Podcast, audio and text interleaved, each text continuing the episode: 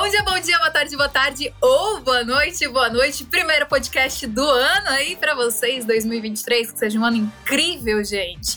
Mais um ano começando e nada mais justo do que a gente falar qual que é a expectativa para esse ano, como você montar a sua carteira de investimentos aí, como você diversificar a sua carteira. Para isso, eu trouxe o cara. E aí, Rodolfão, tudo bem? E aí, Flá, tudo bem? Bem, e você? Tudo ótimo. Começar o ano com tudo, né? Com tudo. Bom ter você aqui. Já começamos o ano animados.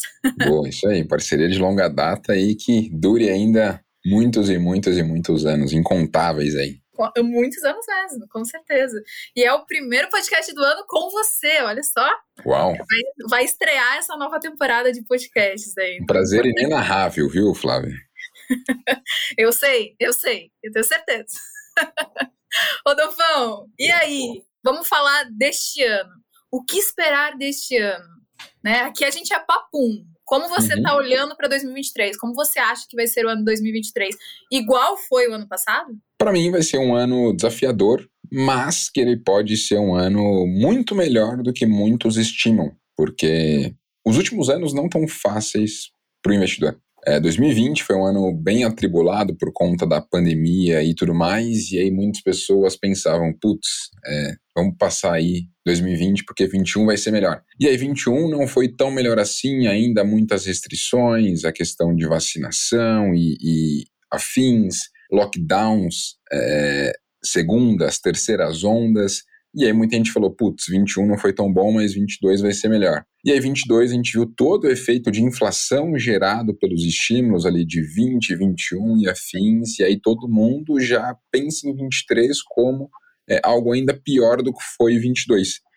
E eu, como investidor, pela minha experiência aí que eu tenho no mercado, geralmente o que acontece é o exato oposto do que todo mundo está pensando. Então, todo mundo pensa que vai ser muito ruim, é, o mercado ele pode nos surpreender. E quem sabe o pior ficou ali em 2022, porque ali que nós tivemos pico de inflação, é ali que começaram os aumentos de juros no mundo mais fortes. A gente já está vendo aí desde as últimas reuniões do Fed é, aumentos de juros em níveis menores, já estamos vendo inflação vindo em níveis menores e quando a gente olha para o mercado cripto, né, a adoção a gente não viu em nenhum momento diminuindo, mesmo com quedas aí de 70% em muitos ativos. Então eu particularmente sou bem é, otimista em relação a 23 no que diz respeito ao mercado cripto e pode ter ainda um catalisador para isso, Flá, porque em 22 nós tivemos aí eleições no Brasil e Sim. como foi algo que foi tão próximo os resultados, muito acirrado, tem um lado que está feliz com isso, tem eventualmente outro lado que não está tão contente assim. Então, se nós tivermos por essa rixa, né, por, por esse, é, essa diferença tão mínima que teve, conflitos em 2023 aqui no Brasil que podem impactar a bolsa, que podem impactar as ações e afins, independentemente do viés político, tá? Aqui estou falando do, do que pode de fato acontecer é, com os ativos. E se a gente vê os ativos brasileiros andando de lado ou para trás por conta de problemas políticos, fiscais e enfim que podem acontecer aqui no Brasil, a gente pode ter aí uma baita migração de recursos para as criptomoedas, uma vez que a gente tem esse ambiente, de certa forma, é, mais saudável. É, parece que aquilo que tinha que quebrar já quebrou, e agora quando todo mundo pensa que o Bitcoin morreu, que o mercado morreu, é geralmente quando essa fênix aí ressurge. ele ressurge das cinzas. Não só o mercado cripto, né? Até é engraçado, porque você investe bastante, né? Não sei como está hoje a sua carteira, mas você vem do uhum. mercado tradicional. E aqui Sim. em casa é assim. Aqui em casa eu sou cripto e meu pai é mercado tradicional desde sempre. Aí a gente se reúne no café da manhã sempre e conversa um pouco como estão os mercados. E para ele, 2022, falou: cara, a ação foi muito ruim para mim. Ele falou: nossa, comprei ação que despencou. Falou: não vou realizar agora, então não vou realizar prejuízo, então tá tudo certo. Mas foi sofrido, né? E foi sofrido também para o mercado cripto. Então, assim, muita gente, até pela questão de aumento de juros que a gente viu, a gente viu muita gente migrando para renda fixa, para buscar realmente uma certa calmaria aí, né, um certo conforto na sua carteira, para não ter tanta volatilidade, que nem a gente vê aí, né, claro, em renda variável a gente acaba vendo mais volatilidade. A questão é, Rodolfo, você falou da questão dos juros, né? A gente está vendo então inflação já se acalmando nos Estados Unidos, os olhares voltar, se voltaram muito para os Estados Unidos e a gente sabe que cripto acaba acompanhando o mercado no exterior. Mas, em, no final de 2022, até o presidente do Fed falou: ó, 2023 a gente vai continuar aumentando os juros. Né? E a gente tem a questão da recessão, que todo mundo fala e tudo mais. Como você acha que pode ser isso? Você acha, acredita que estamos numa recessão? Você acredita que tudo já está precificado ou a gente pode ver uma queda ainda grande no mercado, apesar de estar um pouco mais otimista? Falar, para mim a recessão ela já está acontecendo. É, o quanto que nós vimos aí de empresas retraindo, de pessoas perdendo seus empregos, de layoffs que aconteceram aí em empresas de tecnologia e tudo mais. Então, é, eu acredito muito que a gente tem essa questão de oscilações e de ciclos, né? Tem momento que o mercado está mais pujante, tem momento que ele está menos aquecido e já dá para se ver esse mercado menos aquecido. É, acho que é nítido isso pelo que rolou aí em 2022. Então, é aquilo que eu disse no início, né? Muita gente precifica o pior para 2023, mas será que esse pior já não está no preço? Porque olha o tanto que caiu se olhar para os investimentos do mercado tradicional, poxa, bolsa americana caindo 20% no ano, algumas empresas de tecnologia caindo 50%, 60%. Quando você olha para o mercado cripto, né, o Bitcoin caiu em 22% aí, mais de 60%. Poxa, se o Bitcoin caiu 60%, que o resto? Então, para mim, o pior, de certa forma, já está no preço. Pode ser que as coisas eventualmente piorem, pode ser, mas quanto mais para baixo elas podem ir e o quanto para cima elas podem ir. Eu acho que é sempre essa grande questão que os investidores têm que analisar. Poxa, se eu gostava da ideia do Bitcoin a 69 mil dólares, agora abaixo dos 20 eu não vou considerar. Uhum. Poxa, é, como que é essa questão de você olhar para o mundo, né? Cada como vez mais no mundo. Como a cabeça é, é, é, do caramba, né? Porque quando tá Sim. subindo, tá todo mundo lá, meu Deus, eu vou ganhar dinheiro agora. Mas quando caiu, que é a hora de comprar, aí parece que a cabeça da galera dá um. Não, não compra agora, não compra agora porque é muito risco. E na verdade é o momento de você se expor. Exato, é aí que você vai de fato conseguir fazer dinheiro. Poxa, é, pensa em Warren Buffett, pensa no Luiz Barsi aqui no Brasil. São grandes investidores que eles não largaram seus investimentos quando vieram, veio crise, veio recessão, nada disso. Você tendo uma boa carteira, tendo uma boa diversificação, você consegue passar por isso. Muita gente, Flá, me zoava muito do quanto que eu tinha em criptomoedas, porque eu falava de cripto, mas é, muita gente que falava de cripto era 100% cripto. É, xingava B3, renda fixa não funcionava, era perda fixa. Quando a gente começou a fazer live juntos, sempre rolava uma zoeira na live, né? Todo mundo me zoava tal e tudo bem, pode zoar, não tem problema. Sigo na minha estratégia e segui a minha estratégia e tive perdas é, no meu portfólio cripto em 22, sim, elas foram bem menores por usar algumas estratégias como o DeFi, só que outros outras porções da minha carteira, como a parte de renda fixa, foi super bem, super bem. É, coisa de mais de 15% no período de 2022. Então é sempre uma questão de equilíbrio. E quando tem recessões, quando tem esse encolhimento do mercado, se eu estou bem diversificado, eu consigo passar por isso. Agora imagina quem tinha 100% do seu patrimônio em cripto, estava 100% exposto e viu uma queda de 60%. Cara, Chorou. isso é muita coisa. É muita coisa e pode até mesmo é, querer sair do mercado cripto e agora colocar essa grana em renda fixa. Né? Tipo, agora você quer fazer isso? E aí, o mercado cripto dá uma porrada de 200, 300%, você fica de fora. Então, assim, pensa sempre na diversificação e eu acho que é ali que ela consegue ajudar muito nessa questão de diversificação.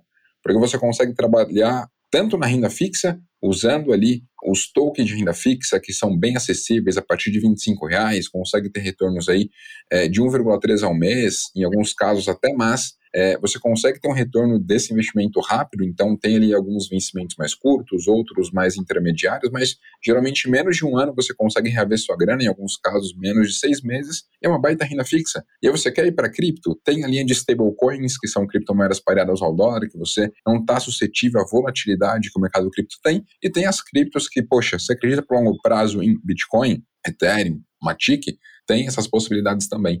Então, acho que o que fica de lição, Flá, é que não dá para você pensar em uma só coisa. Ah, isso aqui está indo bem, vou colocar todas as minhas fichas aqui. Né? Colocar ficha em algum lugar é um termo de jogo. A gente não está uhum. aqui para fazer jogo. A gente está aqui para. Para apostar, é... né? É nosso dinheiro. Dinheiro não, é, não aceita. Tá é isso. A gente está aqui para potencializar é, os nossos resultados. Quando o mercado cair, que a gente caia menos que o mercado. Quando o mercado subir, que a gente suba mais que o mercado. Porque se você está pensando em como investidor, vão ser só alegrias, só resultados positivos e tal, cara, acho que Já deu para ver.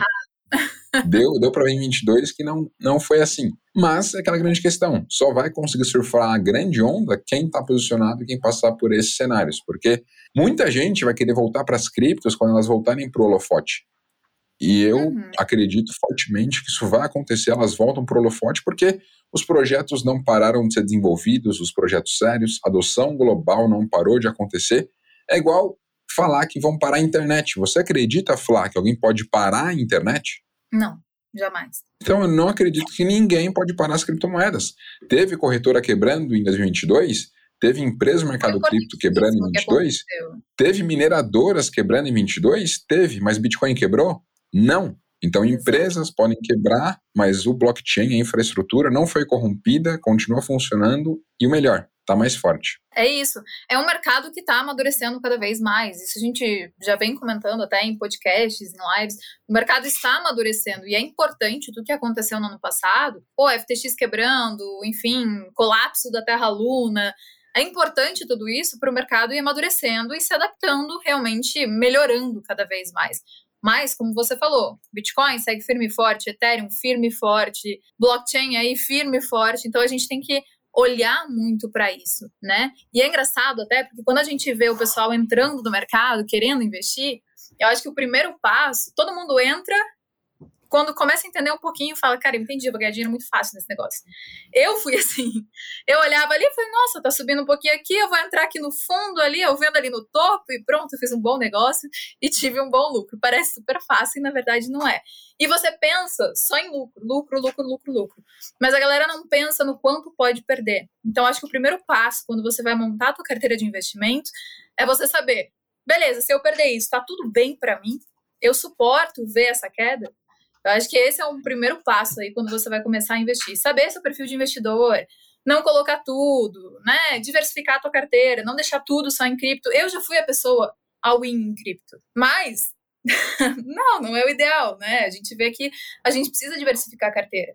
Realmente, a tua estratégia sempre de diversificação de carteira, por mais que a galera tenha zoado, ah, B3, B3, B3, é a mais interessante, né? A mais certa a se fazer. Então, qual que é teu perfil de investidor? Né? Quanto você está disposto a perder? E aí você monta a tua carteira com porcentagens né, específicas. E aí eu queria saber de você, não sei se a gente pode falar aqui em porcentagem, mas quanto você uhum. acha o ideal assim para a pessoa aportar em renda variável, em renda fixa, estar dolarizado, qual que é a porcentagem de cada coisa, ou pelo menos na sua carteira? Tá, isso varia bastante conforme o perfil Sim. de investidor da pessoa, conforme o entendimento que ela tem no mercado e principalmente conforme os prazos que ela tem. Muitas pessoas vieram para o mercado cripto com as intenções erradas, querendo ter ganho muito rápido e sair muito rápido. E acho que para tudo aquilo na vida que é bom, leva tempo. Você não vai construir claro. um bom relacionamento em uma semana. Você não vai construir hum. o corpo dos sonhos em uma semana. E você não vai ficar milionário em cripto em uma semana. Não. Então, dado esse contexto, para mim é importante que você pense para um prazo maior tá? Uhum. E pensando em um prazo maior, pensando em diversificação, eu tenho sempre como premissa ter no mínimo 20% da minha grana em renda fixa, tá? Na moeda corrente do país que eu mais tenho gastos, que no caso é o Brasil. Então, 20% uhum. é na renda fixa aqui do Brasil. Seja Selic a 2% ano, seja Selic a 3,75%, não importa. 20% da minha grana em caixa. Por quê? Tiver algum tipo de aperto. Se surgir alguma oportunidade, porque em crise surgem muitas oportunidades, eu preciso ter uma grana líquida para aproveitar isso daí. Então, para mim, no mínimo 20% da minha grana em renda fixa. Hoje, isso é aqui no Brasil. Rodolfo. Até desculpa te cortar, é fundamental porque se você está ali com dinheiro em cripto, mas você tem liquidez né, em renda fixa e você está precisando do dinheiro, você não tem que realizar teu investimento com prejuízo. Você deixa lá, entendeu? Você deixa lá, você esquece lá até ele voltar a dar lucro e você vai pegar só o dinheiro que está líquido ali, o dinheiro que não vai estar tá sofrendo com a volatilidade do mercado. Então você não sai no prejuízo. Isso é importantíssimo. Isso aí. Então, para mim, no mínimo 20% é em renda fixa.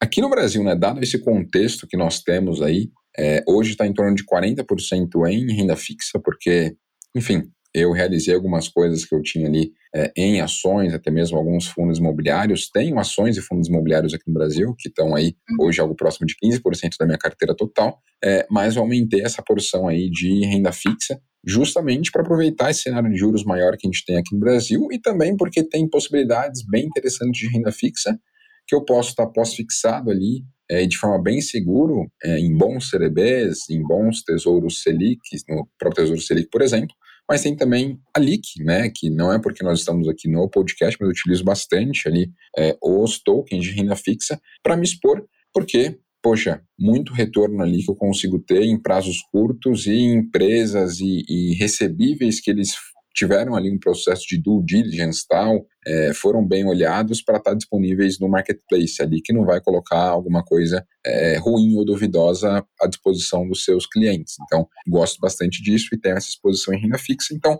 para aproveitar esses juros mais altos, poxa, a gente está falando aí de renda fixa pagando 14, 15, 16 e alguns tokens 17% ao ano. Se você Sim. pensar em quatro anos nessa tocada, você consegue dobrar seu capital sem precisar correr grandes riscos. Então, uhum. acho que o investidor tem que olhar para isso e também de tempos em tempos ali que dá alguns incentivos aí, como foi a Copa League ali, que você tinha ainda um cashback, cashback. maior. Então, tem muitas coisas bem legais que dá para utilizar. No mercado americano, tá algo próximo ali de 20% da carteira, né? 20, 25%, é algo que eu tenho aumentado mais a exposição. Depois de uhum. eleições aqui no Brasil foi onde eu intensifiquei esses meus aportes lá fora, porque, enfim, muita coisa pode mudar no Brasil. É, novos ministérios, novas pessoas na, na, frente das empresas e afins, é, pessoas que aqui não é achismo, são fatos, fatos que tiveram um passado duvidoso, fatos que tiveram envolvidos com corrupção e, poxa, eu não quero estar tá muito exposto a isso. Como eu não consigo controlar as pessoas. O investidor não gosta de incerteza, né, Rodolfo? O investidor não gosta de incerteza. Então, assim, é um momento de incerteza mesmo. Né? Como você disse no começo, a gente vê um país dividido. Então, por que não estar dolarizado na sua carteira, sendo que o dólar é a moeda mais forte do mundo? Sendo que no momento de incerteza, as pessoas correm para onde? Elas correm para o dólar. Sim. Não adianta, não vou lá e vou correr para cripto. A gente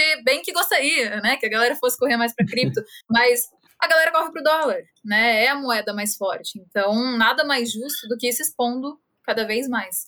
Exato, e mais do que isso, né? Eu fiz alguns estudos para, enfim, toda decisão que você faz ela tem que ser bem embasada, porque se você não está bem embasado, qualquer coisinha que alguém fala, você já fica duvidando ali daquilo que você fez. É, então, se você olhar nos últimos cinco anos de retorno da Bolsa Brasileira, ela conseguiu entregar algo próximo de 40%. Sim. É, é, no período todo. Se você olhar para a Bolsa para as 500 maiores ações americanas com retorno em real, né, ou seja, considerando a variação cambial mais o retorno das empresas, a gente está falando de 140%.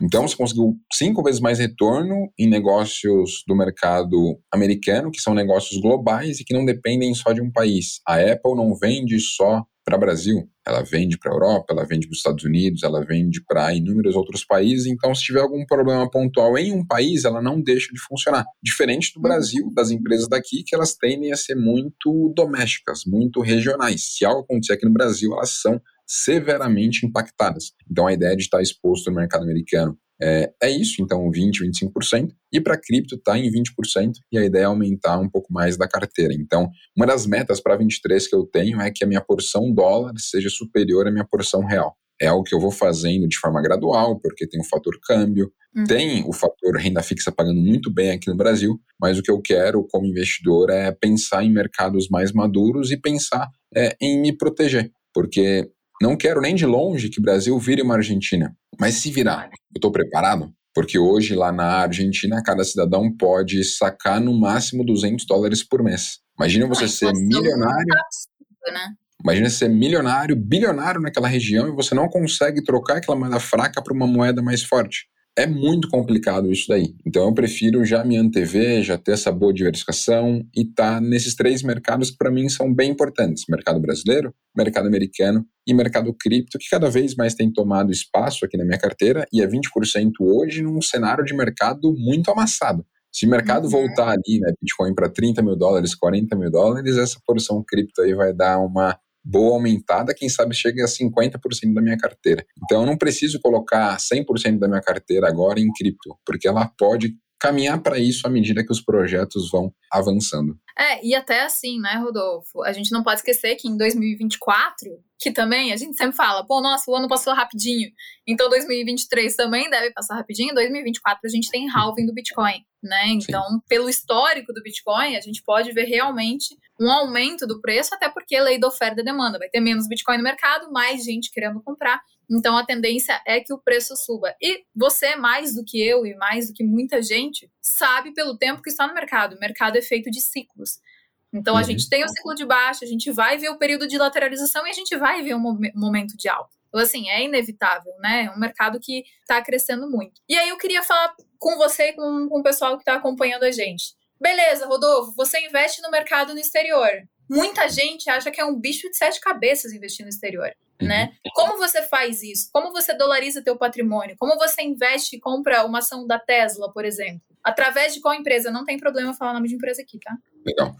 É, tem algumas formas de você fazer isso, né? Tem algumas empresas, inclusive brasileiras, que estão lá fora e você consegue investir por meio delas direto no mercado americano, tá sobre outra jurisdição e tudo mais. Tem a Avenue, que é um exemplo, né, do Roberto Lee, enfim, conheci pela trajetória que ele teve aqui no Brasil, fundando a é, Clear, WinTrade, é, sendo diretor da XP, depois indo lá para a Avenue. Tem a própria XP, que liberou essa questão de você investir pelo mercado internacional por uma subsidiária dela no mercado americano. Então, tem é, várias formas de você investir lá fora. Tem a Charles Schwab, que é uma das maiores corretoras de lá, tem a TD Ameritrade, tem muitas corretoras. Eu prefiro investir naquelas que brasileiros estão à frente, porque eles vão entender as dores de brasileiros. É diferente você ir para uma corretora que ela é baseada ali no americano, que ele não vai entender muito do nosso contexto, da nossa cultura e afins. E o suporte Mas, fica mais forte, né? Uma das coisas que é importantíssimo para a gente é a gente ter um suporte ali. Então, total. ter uma plataforma em português, ter um suporte ali realmente muito bom, eficaz para a gente, é importante, porque a gente tem que pensar assim, muita gente nem fala inglês, nem fala direito Sim. inglês. Aí você vai entrar numa plataforma que tá tudo em inglês para investir teu dinheiro, putz, já dá um ruim, né? Então é melhor investir em alguma coisa que tem opção de estar em português ali, que tem um bom suporte. Total. E aí eu faço isso, e aí quando eu vou investir lá, lá fora, é, como assim, como eu invisto em vários mercados, né, no mercado brasileiro, americano e cripto, se eu for investir tudo no detalhe, várias coisas e tal, eu fico maluco porque, enfim, são muitos mercados para cobrir. Então, no mercado americano tem um ativo que ele é bem interessante para mim, que ele é o ETF, né, o Exchange Traded Fund. Então, ele funciona como um ativo que ele replica o retorno de um índice. E esse índice ele pode ser composto de vários ativos. Então, é como comprar uma cesta de ações. E é particularmente o que eu mais gosto de fazer. Então, tem um ETF lá fora chamado QQQ, que é um ETF que ele replica os retornos das 100 maiores empresas de tecnologia listadas no Nasdaq. Então, no mercado americano, a gente tem duas bolsas, o NYSE e o Nasdaq, né? São mais que duas bolsas, na verdade, mas as mais relevantes são essas. O Nasdaq é a bolsa de tecnologia, fundada lá na década de 70, e muitas empresas têm capital aberto lá, como a própria Tesla, é, como outras empresas, como o Twitter e tal. Muitas empresas têm capital aberto por lá, até mesmo algumas brasileiras, como a própria XP, abriu capital por lá.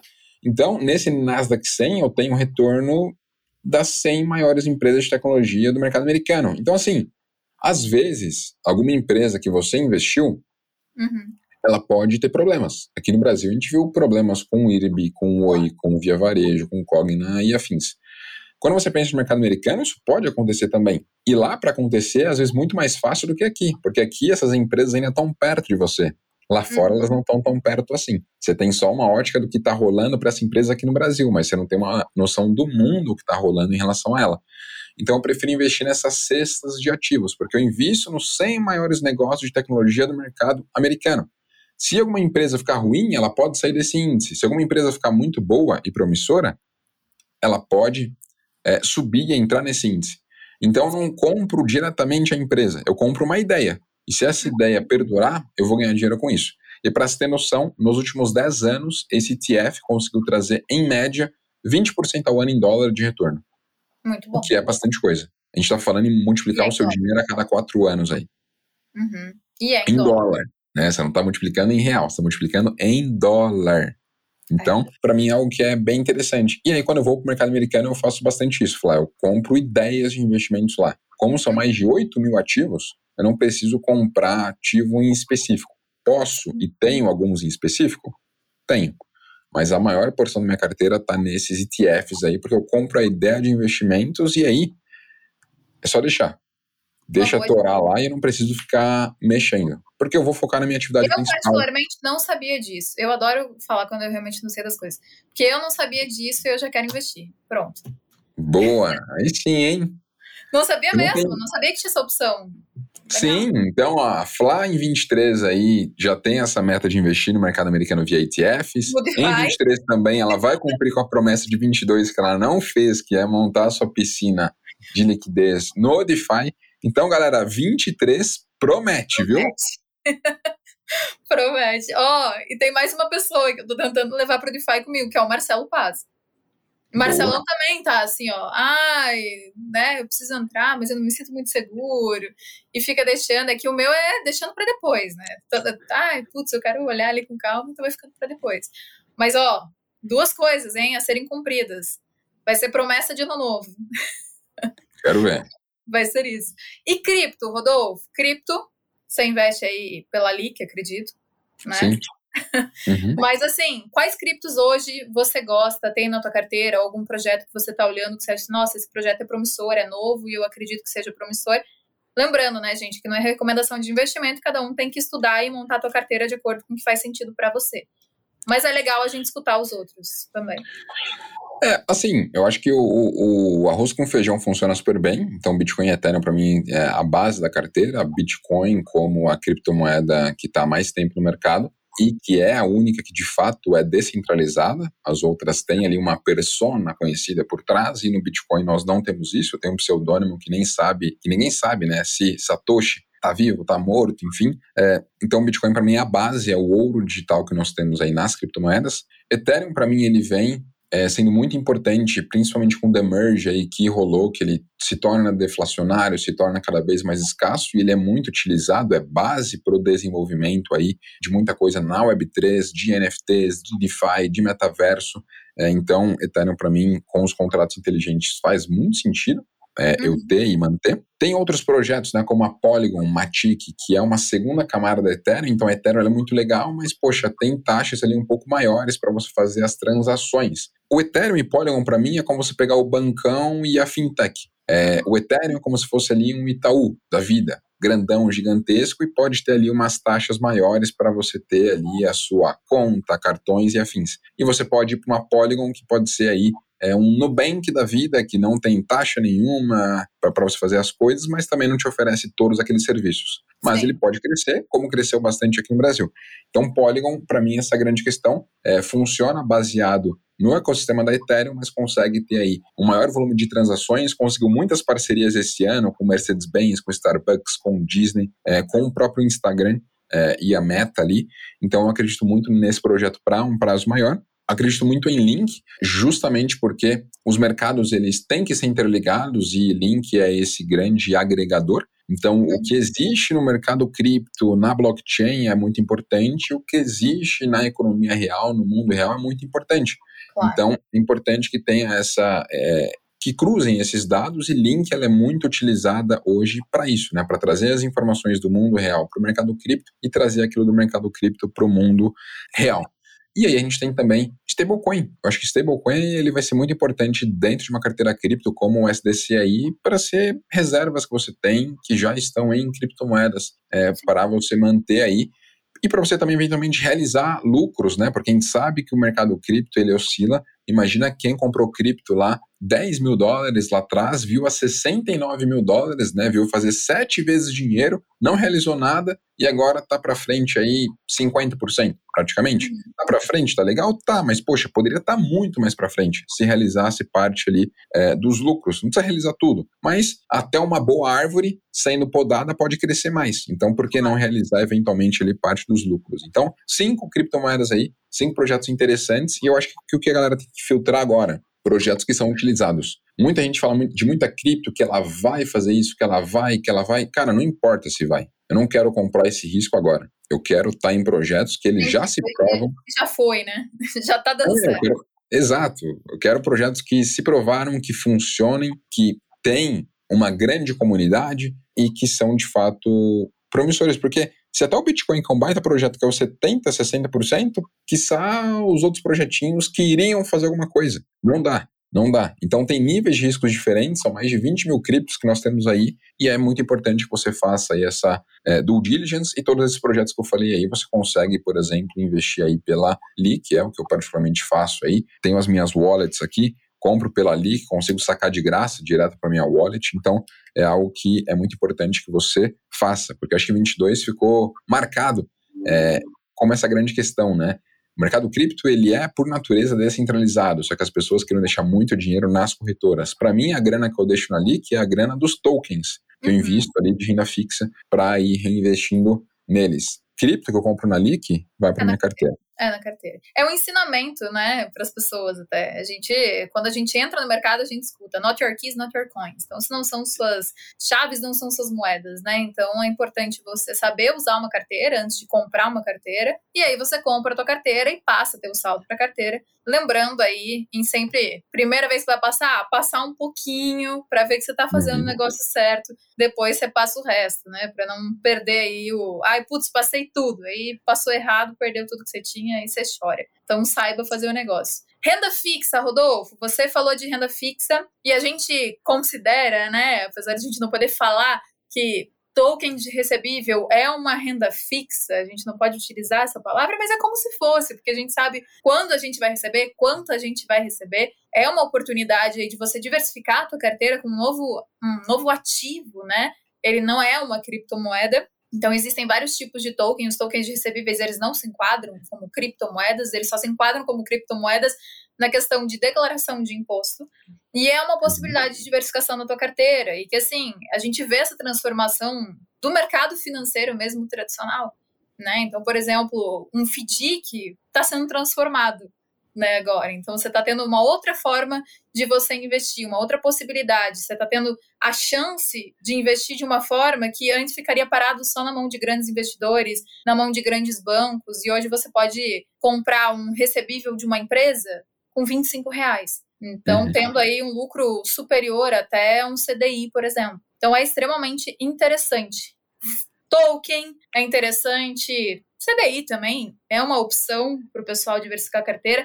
Como que tá a tua carteira de renda fixa? Eu tô perguntando tudo porque é legal o pessoal saber assim, ó, pô, renda fixa, olha lá, o Rodolfo olha para isso. Eu vou dar uma estudada e vou olhar para isso. É, Flá aí tá perguntando bastante, hein, galera? Depois eu quero só ver como que tá a carteira da Não, Flá. Eu tô anotando né? aqui, ó, tu vai ser igualzinha. Mas, não, mas é legal, porque geralmente a gente fala por cima, e daí às vezes a pessoa fica, Sim. pô, mas eu não invisto no mercado exterior, eu nem sei por onde começar. Então é legal Sim. a gente trazer tudo por onde começar e possibilidades.